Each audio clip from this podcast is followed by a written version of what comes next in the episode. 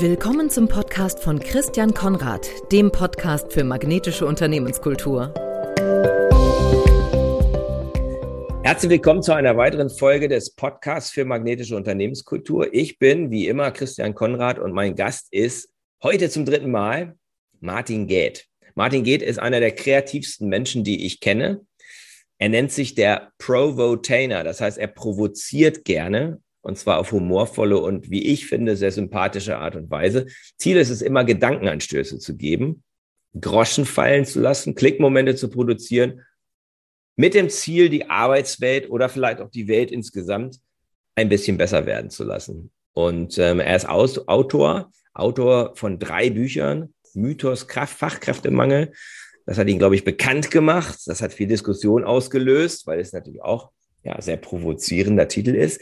Rock Your Idea und jetzt sein neuestes Buch, was er an den Start gebracht hat, Rock Your Work, über das wir heute sprechen werden.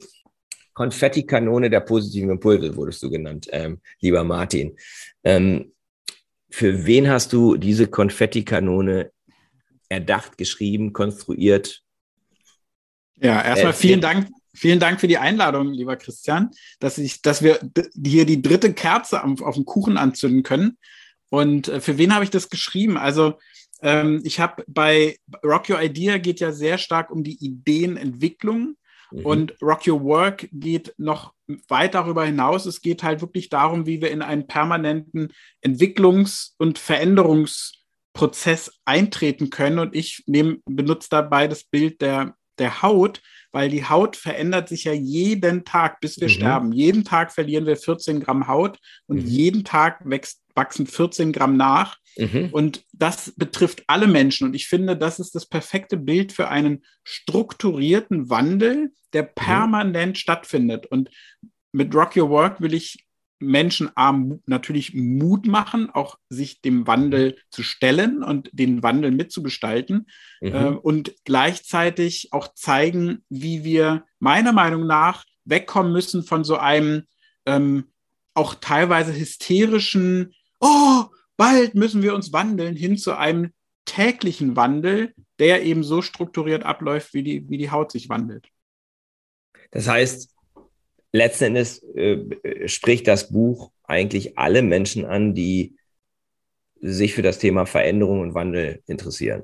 Ja, genau das war das Ziel, ein Buch zu schreiben, was auch von den Beispielen her so simpel ist, dass es Menschen, egal welcher Branche mhm. äh, und äh, auch egal welcher Hierarchiestufe, ähm, etwas mit dem Buch anfangen können äh, und das ist jetzt natürlich die große Spannung des Buches jetzt drei Wochen im Markt.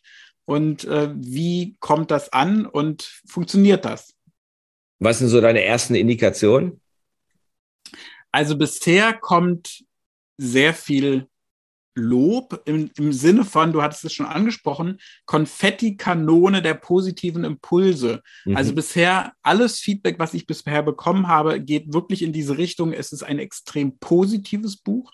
Die Beispiele inspirieren, sie überzeugen, äh, ohne dass ich irgendjemanden überzeugen müsste. Das ist ja überhaupt nicht mein Anliegen. Ich will keinen überzeugen, sondern die Geschichten, die Beispiele überzeugen mhm. und überraschen eben auch. Und ich glaube, diese Mischung aus positive Überraschung, auch und gerade durch dieses, von mir ja, war es ein Wagnis, die mhm. Bandbreite der Themen. Ähm, es geht um Umweltschutz, es geht um, ähm, um saubere Böden, es geht um Landwirtschaft, es geht um mhm. Arbeitszeiten, es geht um Gesundheit, um Glück. Es ist ein sehr breit aufgestelltes Buch, aber ich glaube, gerade durch diese Breite kann jeder auch was damit anfangen. Der, der gemeinsame Nenner ist ja, dass das alles was mit der Arbeitswelt zu tun hat, richtig? Also das ist sozusagen das, was, also weil man, man kann ja, wenn man zu breit wird, kann man ja auch beliebig werden. Und ähm, ich habe es so aufgefasst und auch beim Durchschauen so und Lesen so aufge, aufgenommen, dass es eben um am Letz-, im letzten Endes um eine Weiterentwicklung, Neugestaltung der Arbeitswelt geht.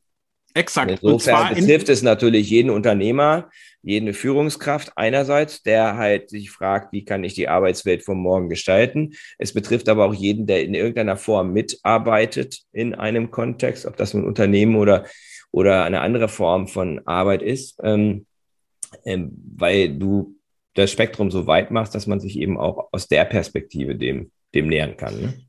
Genau, und ich liefere halt auch gleich das Handwerkszeug mit. Das heißt, durch alle mhm. Geschichten als roter Faden zieht mhm. sich halt, wie kann ich das denn jetzt konkret machen, zieht mhm. sich halt durch streichen, steigern, neu kombinieren, umdrehen, übertragen. Und das sind 18 Handwerkszeuge, die ich halt beschreibe. Und in jedem Beispiel tauchen ein, zwei, drei dieser Handwerkszeuge auf. Und dadurch ist es ein sehr konkretes Buch, weil ich kann mhm. das Beispiel, was mich überzeugt, kann ich sofort umsetzen und auf mein mhm. Unternehmen oder auf meine, mein Team ähm, übertragen. Wie hast du die Beispiele gefunden? also hab, 461 hast du ja, ne? Also das ja. ist ja erstmal eine, so eine Zahl, ähm, wo man sagt, hat die jetzt, hat die jetzt irgendeine Bedeutung? 461? ist mir jetzt Gar nicht gut. Also 333 oder 666 oder was auch immer, ne? Aber nein, 461, ja. Ja, die Zahl hat tatsächlich überhaupt keine Bedeutung. Ich okay. habe ähm, über die Jahre 20.000 Beispiele gesammelt mhm. und äh, habe dann beim Schreiben halt natürlich immer wieder ausgewählt und rausgeschmissen und auch äh, versucht, Doppelung zu vermeiden. Andererseits mhm. Dinge auch äh, durch verschiedene mhm. Perspektiven, aus drei verschiedenen Perspektiven zu beleuchten. Und ähm, wir, haben, wir haben bis zum letzten Tag, bevor es dann in, in das InDesign ging, also bevor es gesetzt wurde, mhm. haben die Lektorin und ich um den Text gerungen gemeinsam äh, und haben sozusagen immer im Ping-Pong-Spiel hin und her geschickt. Und das heißt, wirklich in der letzten Stunde, bevor ich es an den Designer geschickt habe, habe ich es überhaupt erst durchnummeriert. Also habe ich die Beispiele erst durchnummeriert und dann kam zufällig 461 raus. Okay, ja, wie cool. Okay, es ist ja, ist, ist eine coole Zahl, ne? Ja. Also die Quersumme ist eine Primzahl, ne? Also daher schon mal, schon mal cool. Was ist, ähm, also vielen Dank für den Blick in die Werkstatt, ähm, weil häufig denkt man so, diese Art von Dingen haben immer auch irgendwie nochmal eine tiefere Bewandtnis, hat es aber nicht. Was für mich an der Zahl ähm, schon beeindruckend ist, ist einfach die, die schiere Fülle. Also man hat im Prinzip ja jeden, jeden, jeden Tag fast anderthalb Jahre lang, hat man ja was, hat man ja was davon, wenn man jetzt ja. nur ein, ein Beispiel pro Tag zu Gemüte führen würde. Ja. Was gibt es so etwas wie deinen absoluten Top-Lieblingstipp? Also äh, kann ja sein, dass du sagst, nee, geht nicht, 461, äh, da sind so viele tolle Lieblingstipps dabei, aber vielleicht hast du ja einen, wo du sagst, boah, der ist mir besonders ans Herz gewachsen. Tatsächlich der allererste, äh, deswegen mhm. steht er auch ganz am Anfang. Und zwar okay. ist es die, die Bäckerei Kolz äh, in mhm. äh, Schleswig-Holstein, in, in, nördlich von Hamburg. Die mhm. haben 20 Filialen, 150 Mitarbeiterinnen und Mitarbeiter. Und die haben zwei Worte gestrichen, nämlich Kunden und Verkäufer. Mhm. Und dann haben sie den Umsatz gesteigert. Und zwar haben sie natürlich die Worte nicht nur gestrichen, sondern sie haben sie ersetzt. Kunden heißen jetzt Gäste und mhm. Verkäuferinnen und Verkäufer heißen Gastgeberinnen und Gastgeber. Mhm. Und dahinter steckt natürlich eine ganze Haltung. Sie haben also das ganze mhm. Unternehmen quasi dahin weiterentwickelt, dass sie gesagt haben, wir als Unternehmerinnen und Unternehmer sind Gastgeberinnen und Gastgeber. Und das mhm. bezieht halt alle Mitarbeiterinnen und Mitarbeiter ein. Und sie haben nach acht Monaten bereits sechs, also wirklich messbare Zahlen gemessen. Der Umsatz ist mhm. gestiegen, das Trinkgeld ist gestiegen, die Bewerberzahl ist gestiegen. Mhm die Fluktuation ist gesunken, der Krankenstand ist gesunken und die Personalkosten sind gesunken. Wow. Ja?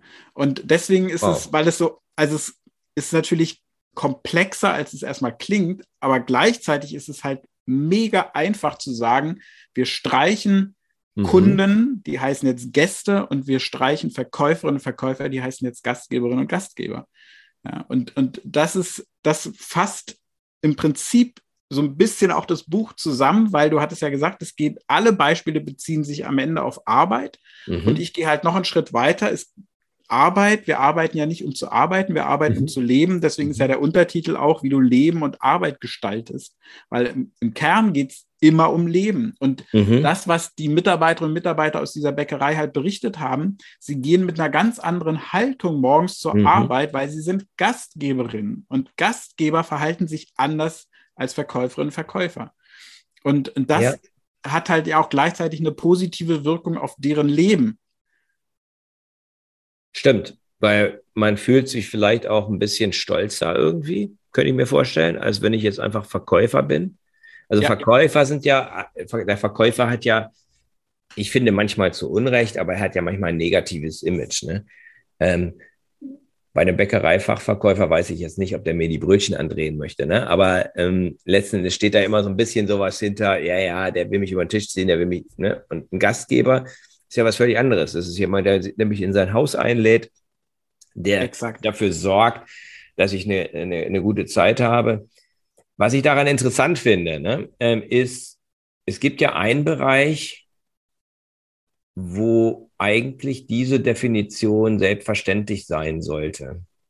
Ähm, ich weiß jetzt nicht, wie viel Gastronomie du in deinem, ähm, in deinem äh, äh, Buch drin hast oder in deinen Beispielen drin hast, aber da fällt mir auf, da müsste man ja noch nicht mal eine Veränderung der Worte vornehmen. Meine Erfahrung ist allerdings, dass es sehr, sehr häufig, dass ich sehr, sehr häufig nicht als Gast behandelt werde und äh, sehr, sehr häufig äh, die Mitarbeiterinnen und Mitarbeiter in der Gastronomie und Hotellerie sich nicht wie Gastgeber verhalten. Ja. Das ist meine Beobachtung. Was ist da deine, ähm, was ist da sozusagen dein, deine Sicht da drauf?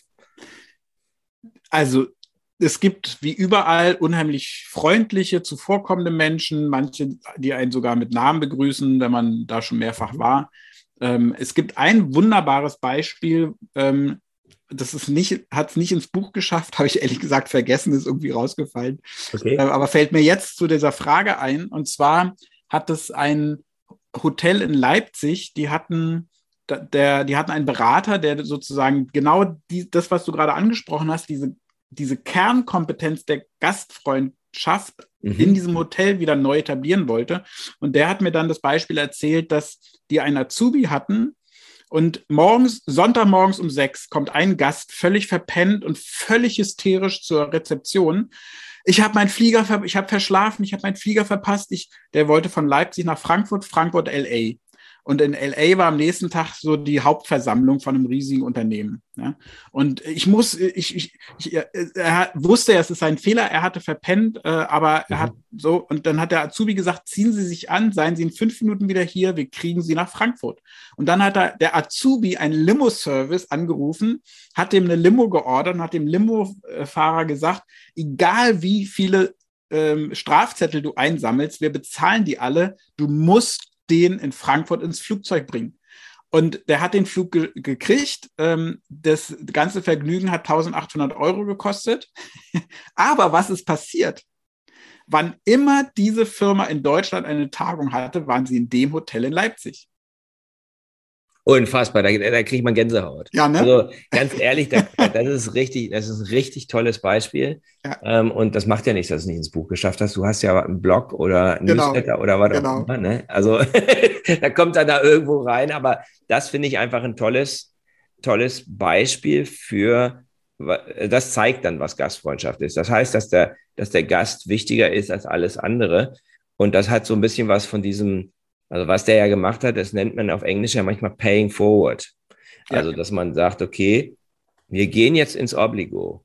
Wir haben vollstes Vertrauen. Wir machen das auch, selbst wenn wir gar nichts wiederkriegen würden, haben wir, sind wir uns selber treu geblieben und haben sozusagen, und das kenne ich zum Beispiel von, ich habe in München, jetzt sind es noch, ist es noch einer, weil einer aufgehört hat, habe ich immer meine festen Taxifahrer. Ne?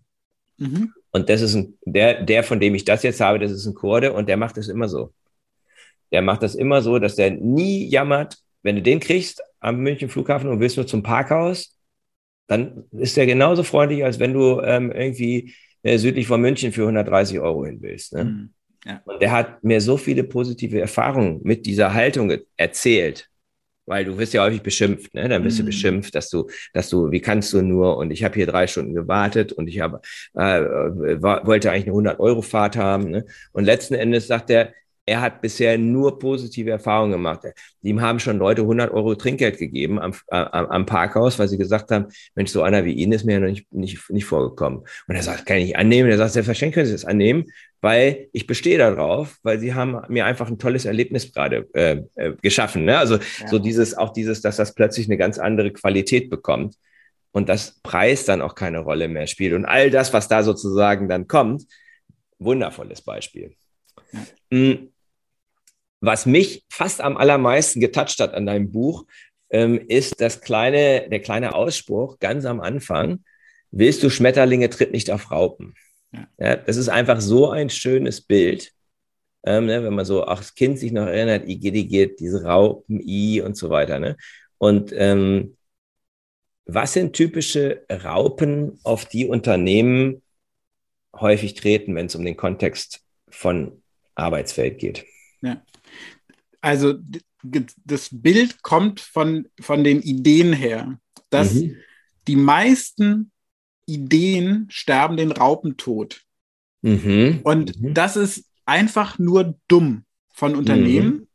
und von, von, von Menschen und häufig ja von Menschen, die in der Hierarchie weiter oben stehen, mhm. weil es ist genauso, also sowohl dumm als auch wirklich ähm, falsch, denn es, ich vergleiche Ideen immer mit Babys. Eine Idee mhm. ist für mhm. mich nichts anderes als mhm. ein Baby. Und ein Baby hat Talente. Nur ich sehe sie noch nicht. Aber die mhm. Eltern lieben ihr Baby, weil es so mhm. süß ist und weil es von ihnen abstammt und sie hegen und pflegen es, sie ja. füttern es, sie kümmern sich drum, bis das Baby mhm. alle Talente ausleben kann. Und das ist genau die Strecke, wo niemand draufhauen sollte. Geht nicht. Mhm. Weil geht nicht ist ja auch historisch der dümmste Spruch, den man sagen kann. Mhm. Weil geht nicht bedeutet maximal geht noch nicht, bis es jemand macht. Mhm. Und deswegen sage ich auch immer, die Leute, die geht nicht ernst meinen, die sollen nackt im Wald leben, weil alles, was sie tagtäglich nutzen, war ja mal eine Idee. Ja, dann soll sie bitte auch konsequent sein. Und deswegen ähm, ist. die neuen Waldmenschen, ne? Genau, genau. Ja? Sehr gut. Äh, weil, und, und das, das geht nicht, zerstört so viele Ideen. Lass ja. doch, und man könnte, und deswegen sage ich ja auch immer, nehmt eine Idee, stellt konstruktive Fragen. Wie stellst du dir das vor? Ähm, wird, es, wird es eher groß, breit, schmal, hoch, tief? Mhm. Ähm, oder die noch simplere Frage, wie kann ich dich dabei unterstützen? Und mhm. zack, hat doch der Mitarbeiter und die Mitarbeiterin eine Wertschätzung erfahren. Mhm. Und und, und irgendwann stellt man vielleicht fest, die Idee funktioniert wirklich nicht. Aber gleichzeitig hat die, der Mensch auf dem Weg mit der Idee mhm. so viel dazu gelernt, dass die Idee dann ganz anders funktioniert. Aber wenn ich gleich draufhaue, zerstöre ich nur Talente. Mhm. Und daher kommt dieser Spruch, willst du Schmetterlinge, tritt nicht auf Raupen. Und es geht natürlich noch einen Schritt weiter, wenn mhm. ich wirklich mal eine gesamte Unternehmenskultur betrachte. Was ist eine ernsthaft gute Unternehmenskultur, für mich ist es die, wo ein Mensch kommen kann und sagen kann, ich habe einen Fehler gemacht. Mhm. Ohne dass er schick angeguckt wird, ohne dass er bestraft wird, ohne dass er mhm. gedisst wird. Ich habe einen Fehler gemacht. Wenn ich das in einer Organisation sagen kann, ohne negative Konsequenzen, dann habe ich eine ernsthaft gute, wertschätzende Unternehmenskultur. Und dann geht es noch einen Schritt weiter. Ich brauche Hilfe, Unterstützung und mhm. oder ich brauche ein Training, weil mir fehlen Skill ABC. Mhm. All das wäre Ausdruck für eine gute Unternehmenskultur und ich kann garantieren, dass in einer solchen Unternehmenskultur auch nicht auf Raupen getreten wird. Mhm. Sehr gut. Das heißt also, die Antwort auf meine Frage wäre, das, auf was getreten wird, sind einerseits die guten Ideen, aber eigentlich noch stärker sind es die Ideengeber. Ne? Also die Ideengeber genau. sind ja die, die sozusagen den Mut haben, so eine Idee, so, so ein Baby in die Welt zu setzen. Ja. Und ich darf nur nicht, ich darf nicht nur nicht auf die Raupen treten, also die Ideen, sondern auch nicht auf die, sondern auch auf die nicht, die die Raupen in die Welt setzen. Richtig. Ähm, weil die werden es dann nicht wieder tun. Ja, also wenn, wenn ich da drauf trete, wenn ich sage, geht nicht, oder ja, aber ist immer mein Lieblingsding. Ne? Also geht nicht ist ja, ist ja, ist ja direkt und knallhart, aber es gibt ja die subtilere Variante, äh, die genauso, mindestens genauso destruktiv ist. Und das ist zu sagen, ja, aber, ne? Und damit ziehe, also ich empfinde das immer so, damit ziehe ich den Stecker oder ich trete auf die Raupe, weil derjenige sagt dann, okay, alles klar. Gut, dann eben nicht. Genau, dann eben nicht. Ja, und dann beschweren sich andererseits ja, Menschen darüber, dass, ja, wieso sind die so faul oder wieso bringen die keine Ideen ein? Ne? Also, aber das, das, der Ursprung ist halt immer, da wurde schon mal draufgehauen bei genau. den Menschen. Genau. Genau. Und der, deswegen, wenn es, wenn das Unternehmen sich beschweren, dass so wenig gute Ideen kommen, dann haben sie wahrscheinlich häufig auf Raupen getreten. Schönes Bild. Also kann man sich, finde ich, sehr, sehr gut merken. Hm. Du hast das Buch Mythos Fachkräftemangel geschrieben und ähm, der demografische Wandel ist ja ein Fakt. Ne? Also das ist ja etwas, was man, mit dem man gar nicht, wo man gar nicht groß argumentieren kann, dass viele Leute in den nächsten fünf bis sieben Jahren in Rente gehen werden und viel weniger dafür ähm, ihre Plätze einnehmen. Ein Kunde, ich möchte da eher so ein bisschen auf den, auf den Sinnes oder auf den Wandel in den Köpfen von, von Managern und Führungskräften ähm, bin ich eher aus. Ein äh, Kunde von mir hat neulich, Vorstand in einem, in einem börsennotierten Unternehmen, hat äh, vor, äh, neulich gesagt, bis vor drei Jahren haben sich die Fachkräfte bei uns beworben, seitdem bewerben wir uns bei Ihnen. Warum ist für dich dennoch der Fachkräftemangel nach wie vor ein Mythos? Wer dreimal gelogen hat, den glaubt man nicht. ähm, während, also ich verfolge die Debatte seit 2004 bin ich im Arbeitsmarkt aktiv ne, mit mhm. kreativen Ideen und mit mhm. auch mit unter, eigenen Unternehmensgründungen. Und in dieser Zeit ist die Zahl der Erwerbstätigen in Deutschland von 38 Millionen auf 45,3 Millionen gewachsen. Selbe mhm. Bild in der Schweiz, selbe Bild in Österreich. Überall ist die Zahl der Erwerbstätigen messbar und dramatisch gewachsen. Mhm. Und in derselben Zeit mhm. findest du jeden Tag in den Nachrichten, in Medien querbeet Fachkräftemangel. Mhm. Ich nenne das Fachkräftereichtum. Mhm. Wenn wir mehr Erwerbstätige haben denn je. Das ist erstmal ein mhm. Fakt. Das ist genauso ein messbarer mhm. Fakt, wie du eingangs gesagt hast, dass wir natürlich heute weniger 15-Jährige haben als vor 15 Jahren. Ganz klar. Nur wenn ich das 20 Jahre lang propagiere, Mhm. Und es trifft nicht ein, wie soll ich die Leute, also ich persönlich die Leute noch ernst nehmen, äh, was in den nächsten zehn Jahren passiert. Und dann kommen weitere Faktoren dazu. Warum, und das erzählen mir Headhunter im IT-Bereich, 90 Prozent der deutschen Firmen sind nicht bereit, englischsprachige Softwareentwickler einzustellen. Ja, mhm. sorry. Wenn ich mich selber so beschränke, mm. dann ist es ein selbstgemachter, hausgemachter ähm, mm. äh, Fachkräftemangel. -hmm. Oder ähm, wenn ich die Frage stelle, kriegt ihr heute weniger Bewerbungen und die Unternehmen sagen ja, he heißt es noch nicht automatisch, dass es weniger Bewerber gäbe. Mm. Das heißt nur, dass sie vielleicht nicht mitbekommen haben, dass ich heute Bewerbung anders machen muss als vor 10 oder 20 mhm. Jahren. Und Fakt ist, 70 Prozent aller Unternehmen stellen weiterhin stupide Stellenanzeigen den 70 Unternehmen kann ich nur sagen, es ist gut, dass sich bei euch keiner mehr bewirbt. Ja, wenn, weil mhm. die einfach den, den, den, den Wechsel und Wandel nicht mitbekommen haben. Mhm. Also, und es gibt auch kein Recht auf Fachkräfte. Wenn ich eine scheiß, entschuldige das Wort, wenn ich eine scheiß Unternehmenskultur habe, dann kriege ich zu Recht keine Bewerber und keine mhm. Bewerberinnen. Mhm. Und ich bin ja zum Glück durch meine Vorträge in allen Regionen Deutschlands Österreich mhm. und Schweiz unterwegs. Ich bin in fast allen Branchen gewesen. Und überall sagen, gibt, findest du im selben Vortrag, im mhm. selben mhm. Raum Unternehmerinnen und Unternehmer, die sagen, ich habe keinen Fachkräftemangel. Mhm. Und andere, die sagen, ich habe einen Fachkräftemangel. Und dann stelle ich mhm. zum Beispiel die Frage, wer von ihnen bildet aus? 100 Prozent, die, die selber ausbilden, sagen, ich habe keinen Fachkräftemangel, ich bilde seit 100 Jahren jedes Jahr konsequent aus. Und der andere sagt, äh, nee, haben wir noch nicht gemacht. Ja, dann haben sie einen berechtigten Fachkräftemangel. Ja, oder wenn. Ähm, Wobei, wenn ich dich da unterbrechen hm? darf, das ist ja manchmal das Problem. Ne? Also nehmen wir mal das Handwerk als eine Branche. Äh, die haben ein echtes Problem, überhaupt Azubis zu kriegen. Ne? Sorry, das ist medialer Unsinn. Das Dachdeckerhandwerk hat mehr Azubis denn je. Okay. Ja, es ist nicht pauschal das Handwerk. Mhm, ähm, das, okay. der Zentralverband des deutschen Handwerks hat 2016 schon gesagt, oh, die Zahlen der Auszubildenden im Handwerk steigen ja wieder. 2021 Handwerk in Sachsen-Anhalt, oh, die Zahlen der Auszubildenden im Handwerk steigen ja wieder.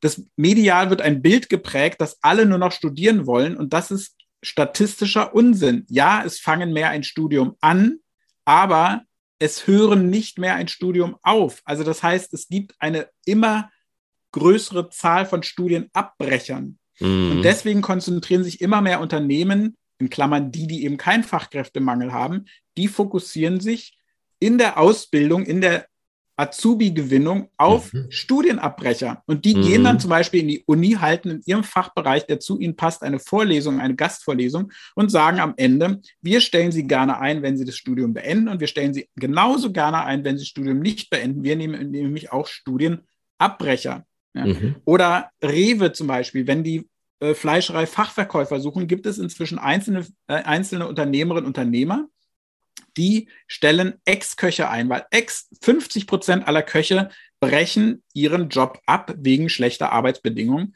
Und mhm. ein Rewe kann dann eben geregelte Arbeitszeiten und besseren Lohn anbieten. Und ich Hab kenne Re Rewe-Läden, die machen ganz gezielt Ausschreibungen. Mhm. Da kommen wir zu dem nächsten Punkt. Ich muss immer präziser mhm. werden. Und dieser Rewe-Laden sagt nicht, ich suche äh, Fleischerei-Fachverkäufer, sondern der sagt, ich suche Ex-Köche für unsere Fleischereiabteilung. Und der, einer zum Beispiel hatte neulich zehn Bewerbungen, hat vier ausgewählt. Ja, ja, und ich kann, ich kann sagen, ich habe so einen schon gehabt und ich habe Grillfleisch gekauft und es war einfach ein völlig anderer Service, den ich da bekommen habe, ne? Weil Exakt. der natürlich Lust hat, darüber zu reden. Du merkst, ich habe sofort gemerkt, dass der was von Fleisch versteht. Ja, exakt. Und dass der weiß, wie man es zubereitet. Und der fing dann an, uns zu erzählen. Und weil ich dann eben auch ein Fable dafür habe, wurde er natürlich ermutigt. Mhm. Und ähm, das stimmt. Das ist, äh, so. das ist so. Äh, man könnte jetzt natürlich, also ich könnte jetzt weiterfragen, naja, aber was mhm. machen denn die bitte die Restaurants, die keine Köche mhm. kriegen? Ne? Aber ähm, ja, aber die kriegen ist, doch dann ich, auch zu Recht keine Köche. Natürlich, natürlich. Ja? Also acht. Millionen Deutsche mhm. arbeiten für einen Mindestlohn. Sorry, das ist doch kein nachhaltiges Businessmodell. Mhm. Ja.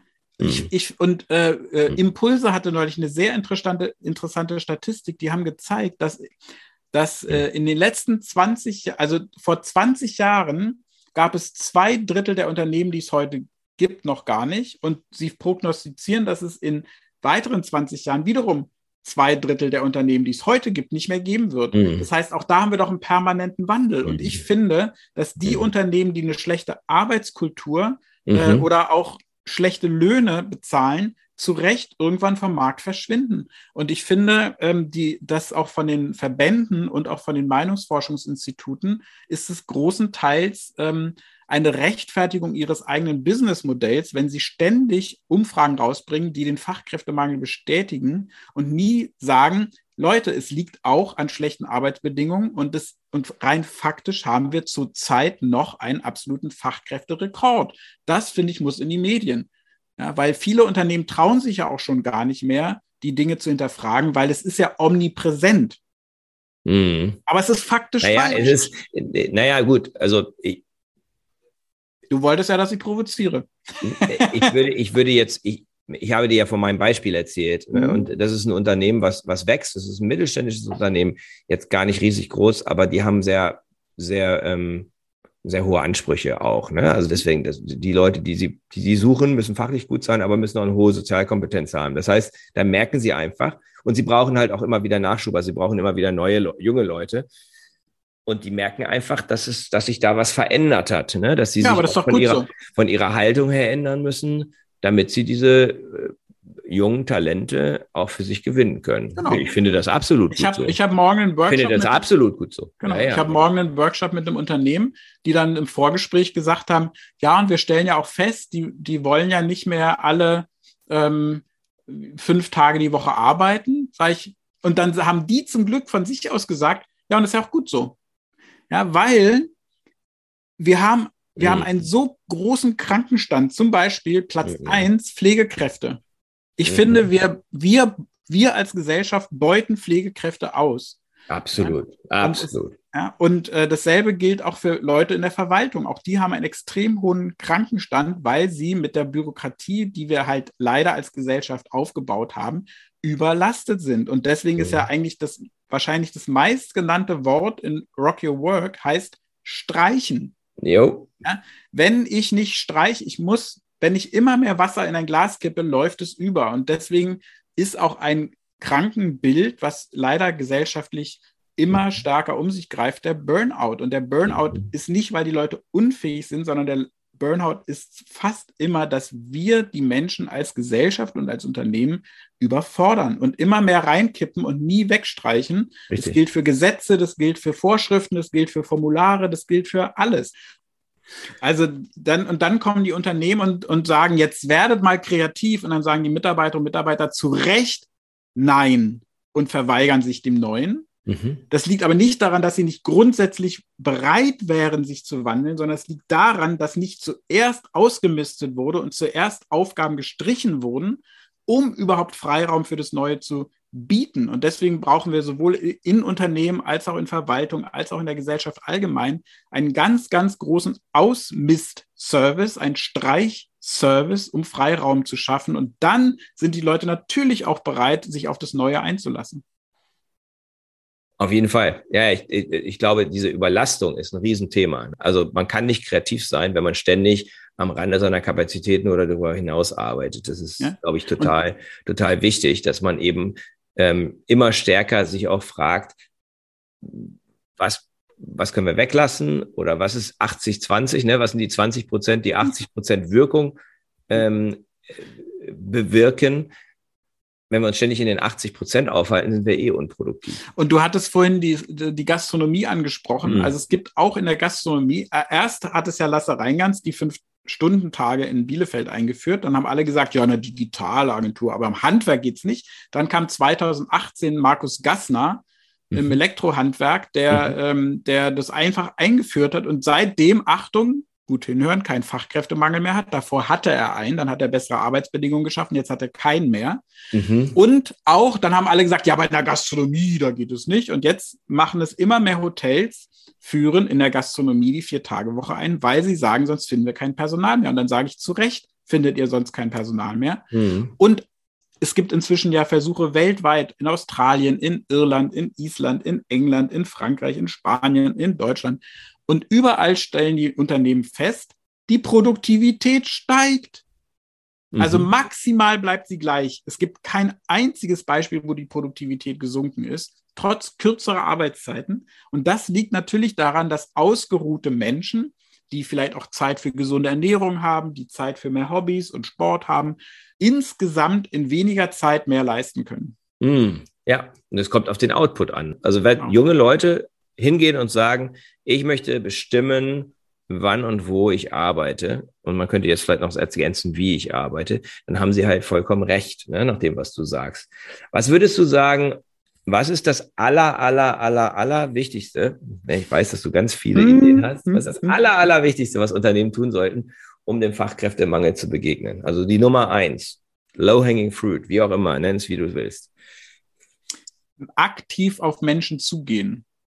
Mhm. Ähm, und zwar auf die, die zu mir passen. Ich brauche nicht bei 200 Kandidaten 1% Aufmerksamkeit. Ich brauche bei 5 oder 10 oder von mir aus auch 20 Kandidatinnen und Kandidaten 100% Aufmerksamkeit. Und das schaffe ich am besten, indem ich sehr genau weiß, wen ich eigentlich suche und dann aktiv auf die 10 oder 20 zugehe.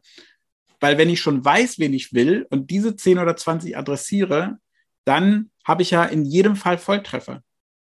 Das alte Bewerbungsverfahren, wo ich mich nicht bei dem Bewerb, bei den, quasi bei den Bewerbern bewerbe, das alte Modell ist ja, ich streue eine Info und mhm. überlasse es dem Zufall. Und das mhm. meine ich, sollte einfach kein Unternehmen mehr machen, weil es einfach auch nicht sinnvoll ist. Und das, mein Lieblingsbeispiel ist, ähm, ein Unternehmen hat schon 2014, ja, das ist acht ja. Jahre her, die mhm. haben 20 Päckchen verschickt an vorausgewählte Kandidatinnen und Kandidaten, die zum Unternehmen passen. Dann haben die das Päckchen bekommen, haben es aufgemacht.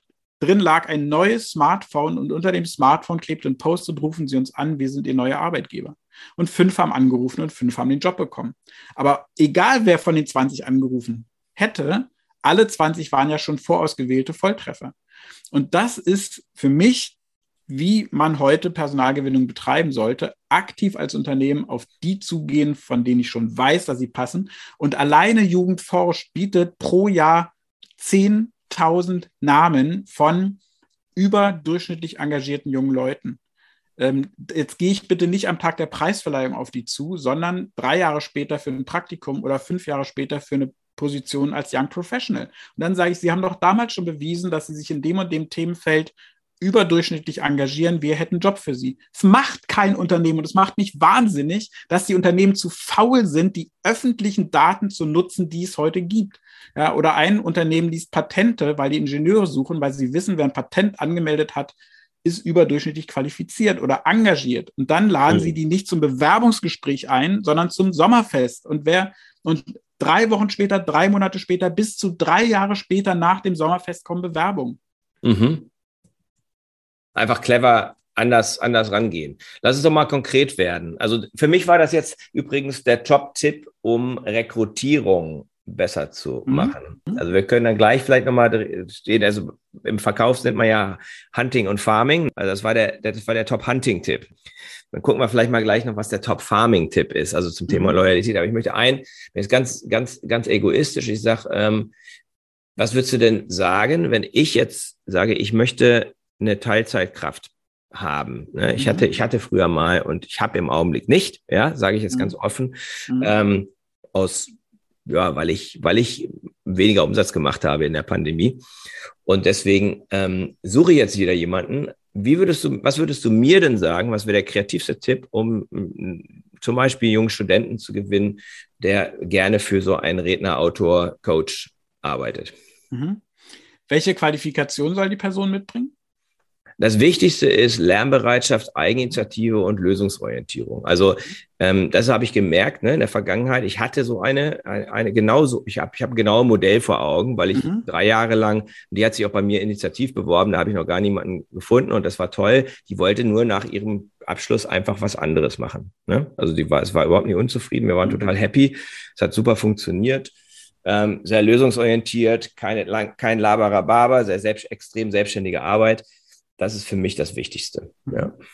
Dann würde ich ähm, zum Beispiel, hatte ich vorhin schon in einem anderen Kontext gesagt, in der Uni gehen, einen Vortrag in einem, in einem also in, in einem in einem Themenbereich halten, der zu dir passt und am Ende des Vortrags sagen, ähm, ich biete einen Job an. Wer hat Lust, mhm. mit mir zusammenzuarbeiten? A, haben die dich dann schon kennengelernt? B, mhm kommen die auf dich zu, die mit deiner Art können, die gerne für dich arbeiten wollen. Mhm. Ein anderer Weg wäre, das hat, äh, hat ein Unternehmer neulich im Medienbereich gemacht, der hat äh, eine äh, Redaktionsleitung gesucht und hat dann einfach ähm, schon, also äh, Professorinnen und Professoren in den entsprechenden Lehrstühlen mhm. angeschrieben und, hat, und, und angesprochen hat gesagt, ich suche äh, für mein Magazin. Das ist halt eine neue Innovation und ich suche dann eine Chefredakteurin und äh, können Sie mir jemanden empfehlen aus Ihren aktuellen Jahrgängen oder vielleicht auch zwei, drei Jahrgänge, die zurückliegen. Zack, mhm. kamen zehn Empfehlungen. Mhm. Also das heißt, ich würde immer dahin gehen, wo die Leute sind, die ich suche. Und dann mhm. würde ich etwas machen, damit den, die Leute, ich war zum Beispiel neulich, habe ich einen Vortrag in der Schule gehalten. Zack, kam, da waren vielleicht 100, 120 Schülerinnen und Schüler. Zack, kamen zwei hinterher auf mich zu und haben, ne, und waren genau die beiden, die ja. das Engagement haben, die das, die etwas machen wollen, die schon aktiv sind und so. Weil das ist immer so. Aktivität zieht Aktivität an. Mhm. Vielen Dank. Das ist, glaube ich, der Stichpunkt. Ne? Das ist genau der Punkt. Ähm, welche Tipps aus deinem Buch zahlen auf das Thema Mitarbeiterloyalität am stärksten ein? Also was sollten Unternehmen tun, damit, weil das ist ja, das eine ist ja, ähm, dass man Leute findet, wenn mhm. man jetzt zum Beispiel wachsen möchte. Das andere ist aber, dass man erstmal, du hattest das Stichwort äh, von der Bäckerei genannt, dass man die Fluktuation reduziert, weil die Leute, die ich jetzt habe, wenn die gehen, das ist natürlich am allerschmerzhaftesten. Ja. Und die meisten Unternehmen sind sich nicht bewusst, was sie die Fluktuation eigentlich kostet. Richtig, richtig. Und deswegen ist es, ne, du hattest mich ja gefragt, was ist mein Lieblingsbeispiel, deswegen hatte ich ja auch das äh, genannt mit dem ähm, Streichen der Kunden äh, und den Gastgebern, weil genau das ist, glaube ich, wenn ein Unternehmen es schafft, auch unabhängig von der Branche eine Atmosphäre zu schaffen, wo ich mich dann wiederum als Mitarbeiterin, Mitarbeiter als Gast fühle und als mhm. gestaltende mhm. Kraft, als, als mhm. mich auch einbringen kann, wenn, und auch genau dieser Punkt, dieses, ich es ist eine Atmosphäre, in der ich sagen kann, ich habe einen Fehler gemacht und es läuft einfach weiter und man geht damit normal um, dann habe ich mit hoher Wahrscheinlichkeit eine extrem geringe Fluktuation. Ähm, und all das, das ist am Ende halt die Unternehmenskultur, die ja immer da ist. Ja? Mhm. Also ich empfehle Unternehmen ganz mhm. oft und ich bin immer wieder überrascht, wie wenig Unternehmen es am Ende wirklich kennen und nutzen. Kununu. Mhm. Einfach mal auf Kununu gucken, mhm. wie bewerten mich eigentlich meine aktuellen Mitarbeiterinnen und Mitarbeiter, wie bewerten mich auch ehemalige Mitarbeiterinnen und Mitarbeiter und wie bewerten mich Bewerberinnen und Bewerber. Und dann sagen die Unternehmen ganz häufig, ja, da schreiben ja nur die, die schlecht über mich reden wollen. Sag ich, ja, trotzdem haben Ihren Post schon 10.000 Leute gesehen. Also Ihr Unternehmen haben schon 10.000 Leute gesehen. Das sind alles Leute, die sich nicht bei Ihnen beworben haben, weil sie das ignorieren. Mhm. Ja, und so. es ist ja auch nicht wahr, ne? Also ähm, es ist ja nee, einfach, es stimmt ja einfach auch nicht. nicht? Wenn, wenn, wenn jetzt, äh, keine Ahnung, ein SAP 1500 Bewertungen hat, die im Durchschnitt irgendwie bei 4,2 liegen oder sowas, ja, auf einer Fünfer-Skala, das sind ja nicht, die, die, erstens hat SAP nicht den Leuten Geld gegeben, damit die das schreiben, ja. Nee, und zwar, genau. die haben das nämlich freiwillig gemacht. Genau. Und das sind eben die Leute, die jetzt zum Beispiel auf der Net Promoter Score 10er Skala eben eine 9 oder 10 geben. Und Exakt. SAP macht halt seit 30 Jahren ganz viele Sachen richtig. Ja. Und weil sie ganz viele Sachen nicht richtig machen, kriegen sie auch dieses Feedback. Ja. Und ich vermute mal, ohne dass ich es weiß, dass SAP auch keine Probleme hat, auch heute nicht, äh, Nachwuchskräfte zu kriegen. Eben. Und es geht ja schon damit los, kommt jemand zu dir und sagt, ich möchte gerne Fortbildung machen. Kann ich das in der Arbeitszeit machen? Nee, das müssen Sie in der, in der Freizeit machen und privat bezahlen. Das ist doch das, das Perverse. In den letzten zwei Jahren ist die Zahl, obwohl es ja eigentlich mhm. auch durch Kurzarbeit gab es ja eigentlich mehr Zeit. Die Unternehmen haben weniger Geld in Fortbildung investiert, obwohl es ja eigentlich die perfekte Zeit für Fortbildung war. Und die privaten Mittel für Fortbildung sind gestiegen. Mhm. So. Und, ähm, und das ist doch eigentlich genau der falsche Weg, dem Mitarbeiter, der dann kommt, der eine Fortbildung machen will, zu sagen, ja, das musst du in deiner Freizeit machen und, und auch privat finanzieren. Ja, wie wahrscheinlich ist es, dass der in deiner Firma wohl bleiben wird? Im Gegenteil, wenn du sagst, du, geil, du willst dich qualifizieren, wir haben einen permanenten Wandel. Ja. Alle müssen sich hier permanent weiter qualifizieren. Danke, dass du dich weiter qualifizieren willst. Ich unterstütze das. Wie wahrscheinlich ist es, dass der bleibt? Ja? Und, und, und, und, die, das, und viele Unternehmen haben dann immer noch das Bild im Kopf, ja, dann geht der ja. Ja, der geht so oder so, wenn du ihn so behandelst. Absolut, ja? absolut. Ja. Und wenn du ihm aber es ermöglicht, eine Fortbildung zu machen, steigt die Wahrscheinlichkeit, dass er bleibt, weil er nämlich weiß, oh, in dem Unternehmen kann ich mich ja auch weiterbilden. Ne, das, äh, und äh, in, insofern ist äh, diese Unternehmenskultur ist ja nicht also auch Employer Branding und so, ne, sind ja immer heiße Debatten, wie gestalte ich ein Employer Branding? Und äh, da habe ich gerade jetzt am Wochenende zwei Bücher zu gelesen. Ähm, und ich fand, beide haben letztendlich unterm Strich gesagt, Employer Branding ist immer schon da. Nämlich das, was Menschen ja. über dich draußen sagen, ist deine Employer Brand. Und wenn mhm. das musst du erstmal wahrnehmen und dann kannst du anfangen, an der Employer Brand, die schon da ist, zu arbeiten, sie zu schleifen, mhm. sie zu feilen. Mhm. Aber sie ist immer schon da. Und das haben viele Unternehmen, glaube ich, noch nicht verstanden. In dem Zusammenhang meine Frage, weil ich davon selber überzeugt bin, möchte ich das halt von dir auch nochmal hören. Was hältst du von Mitarbeiterzufriedenheitsbefragungen? Und können die eigentlich helfen, die Loyalität zu stärken? Ja und nein. Mhm. Sie können die, unter, die äh, Zufriedenheit der Mitarbeiterinnen und Mitarbeiter steigern, wenn die Mitarbeiterinnen und Mitarbeiter erleben, dass nach der Umfrage tatsächlich auch was passiert. Ja. Mit der Umfrage und mhm. mit den Ergebnissen. Also A, wenn die, mit, die Ergebnisse auch transparent gemacht werden, aber vor allen Dingen, wenn danach etwas aktiv passiert und sich etwas verändert. Wenn die, im Gegenteil aber die Erfahrung ist, es wird ständig eine Mitarbeiterumfrage gemacht, aber es bleibt ja. alles wie es ist oder es wird sogar schlimmer, mhm. dann nimmt natürlich keiner mehr Klar. diese Befragung ernst.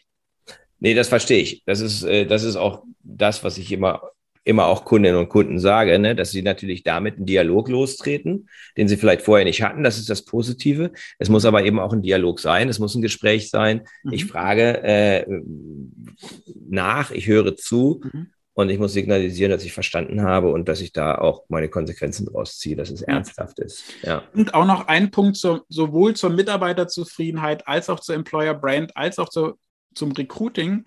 Ähm, die, das Bezirksamt Mitte, ähm, Kreuzberg, ähm, Friedrichshain in Berlin. Da mhm. hat mir die Be Bezirksbürgermeisterin hat kürzlich auf einer Tagung erzählt, sie haben in der Pandemie unglaublich viele gute Bewerbungen von Ingenieurinnen und Ingenieuren bekommen Mhm. Weil Menschen haben Bock, Dinge umzusetzen. Die meisten Menschen wollen erleben, dass das, was sie tun, einen Sinn hat, dass es etwas bewirkt und dass sie am Ende stolz nach Hause gehen können und am besten noch ein Bild ihrer Familie zeigen können oder auf Instagram zeigen können.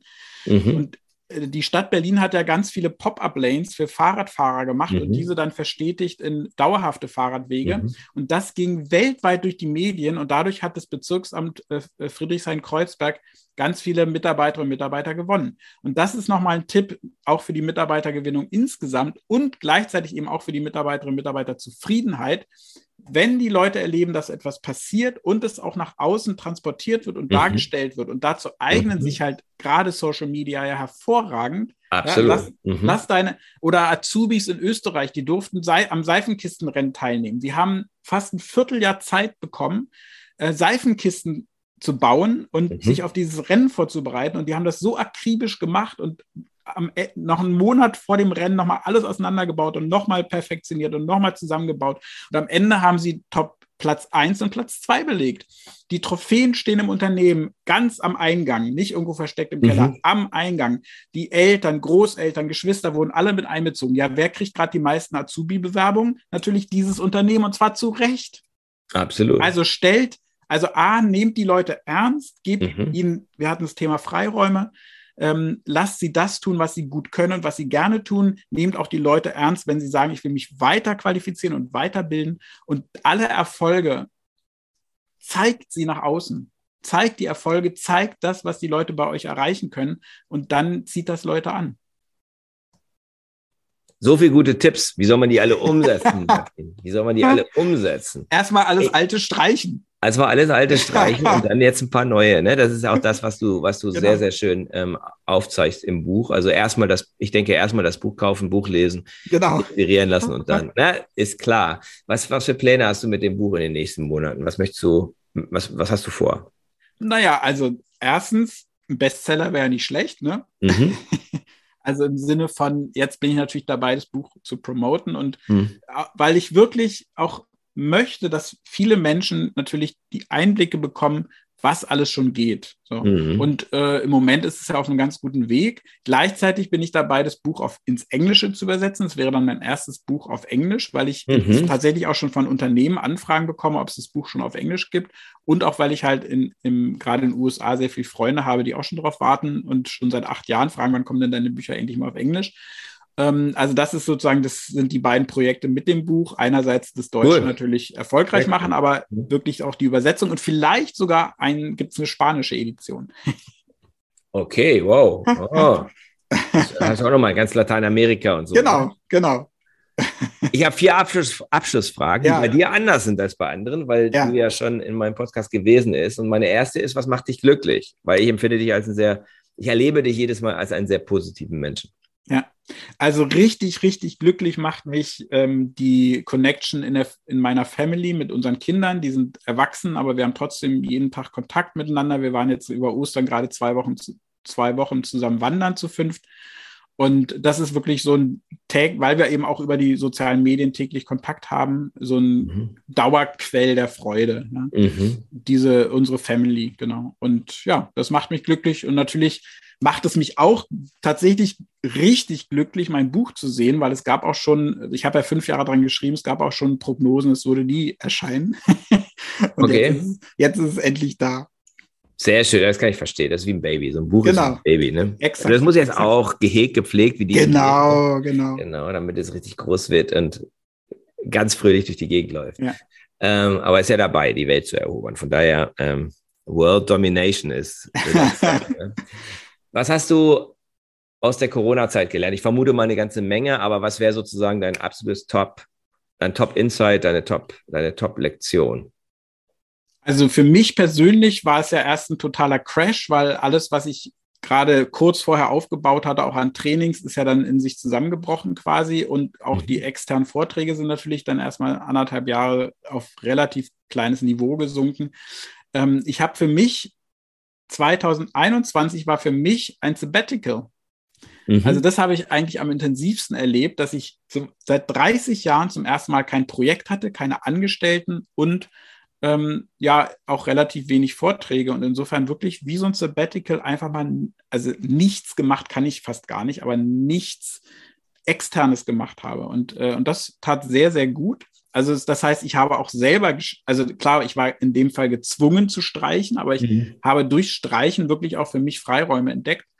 Und mhm. gesellschaftlich muss ich sagen, ähm, hat es mich noch weiter dazu angespornt, einen Beitrag leisten zu wollen zur, zum Dialog, weil die Fronten ja doch bei vielen Debatten sehr verhärtet sind. Und, mhm. und was mich wirklich erschüttert hat, wie stark eine Wissenschaftsfeindlichkeit immer noch in der Lage ist, sich in vielen Themenbereichen durchzusetzen. Und da muss ich einfach sagen, ähm, ein Virus ist ein Virus, ist ein Virus, Physik ist Physik, ist Physik. Ja. Ne? Und, und, ähm, und ich diskutiere krass gerne über unterschiedliche Lösungsansätze. Ich finde, Diversität ist richtig geil, wenn wir die Unterschiede feiern, mhm. die Diversität nochmal mit sich bringt. Ähm, gleichzeitig so nicht konstruktive Dialoge gab es meiner Meinung nach während der Pandemie zu viel und ich hoffe und will da auch aktiv in, die, in diesem Dialogstiften noch stärker eine Rolle spielen die nächsten Jahre. Cool, sehr gut. Ja, ich glaube, dass, also mir spricht das aus dem Herzen, ne? das, ist, das ist halt, ähm, dass man halt wirklich aus der Pandemie, auch wenn es nicht einfach war für solche Leute wie du und ich, äh, dass man halt eine Menge mitnimmt und eine Menge lernt, äh, Menge Aha-Erlebnisse hat und ähm, da gehst du jetzt wahrscheinlich mit ganz neuer Energie nach deinem Sabbatical da jetzt genau. rein und raus und ähm, Genau. Was, welches Unternehmen ist aktuell dein Champion, was Arbeitgeberattraktivität angeht? Gibt es so eins? Also man hat ja manchmal so, so Beispiele, ne, die, wo man sagt, die sind, äh, es war, es war, ich habe ja immer durch die Medien, so Obstalsboom war mal so ein, so, so ein Champion, ja, und gab es auch andere. Was wäre es aktuell 2022?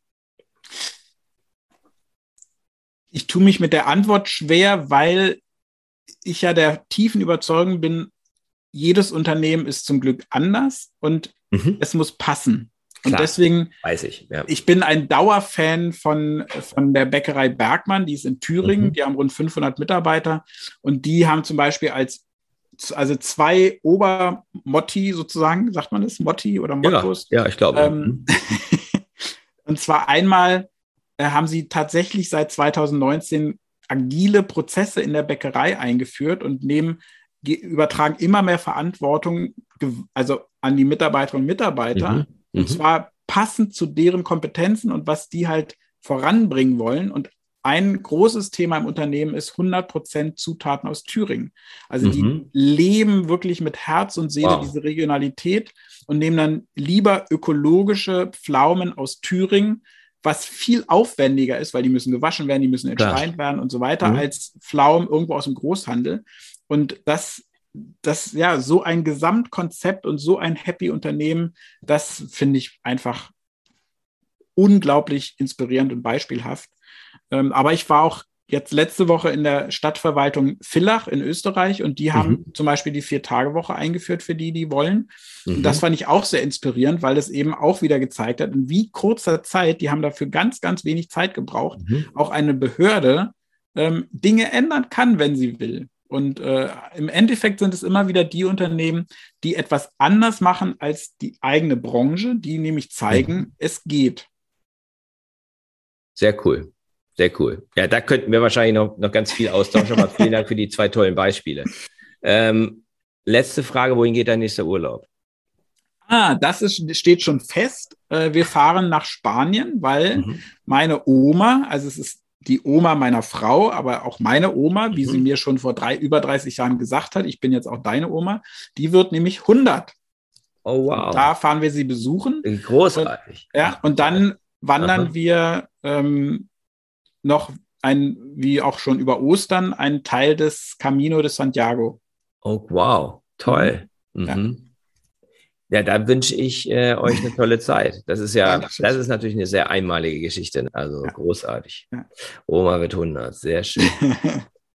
Sagst du vielleicht unseren Zuhörerinnen und Zuhörern nochmal, wo man dich erreichen kann? Also ich meine, du bist ja aktiv auf Social Media, aber vielleicht kannst du nochmal so ein paar Stichworte äh, sagen. Ähm, Gerne. Wo, also es gibt, man dich genau, erreicht. Genau, also auf LinkedIn Martin geht, Xing Martin geht, auf Instagram ist es Provotainment Martin geht, ähm, mhm. auf, äh, es gibt die Website martingeht.de und ich liebe es wirklich, wenn Menschen, wenn ihr mir schreibt, auch mit, das, wenn ihr das Buch gelesen habt oder irgendeinen Artikel gelesen habt, wenn ihr Fragen habt, wenn ihr eigene Beispiele habt, denn da, davon leben ja auch meine Geschichten, dass ich immer wieder neue Beispiele höre und ich liebe den Dialog darüber, ich liebe auch den Streit, ich liebe auch den Widerspruch. Also ihr dürft auch sagen, finden wir alles nicht so, sehen wir ganz anders. Fachkräftemangel gibt es doch.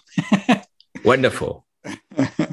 vielen, vielen Dank, lieber Martin. Es war wieder Danke ein, dir. wieder ein Feuerwerk der guten Ideen oder wie, wie äh, du am Anfang mir gesagt hast, eine Konfettikanone der positiven Impulse. Vielen, vielen Dank dafür. Danke Und dir. Ähm, wir werden bestimmt noch irgendwann eine vierte Kerze anzünden, da bin ich sicher. Das machen wir. Das war der Podcast von Christian Konrad, der Podcast für magnetische Unternehmenskultur. Mit Impulsen, wie Unternehmen die passenden Mitarbeiter und die idealen Kunden anziehen. Dazu inspirierende Interviews mit Unternehmern, Entscheidern und Mitarbeitern. Jeden Montag und Donnerstag auf Spotify, iTunes und dem Kanal Ihrer Wahl. Bitte empfehlen Sie den Podcast weiter und unterstützen Sie Christian Konrads Arbeit durch eine Bewertung auf iTunes.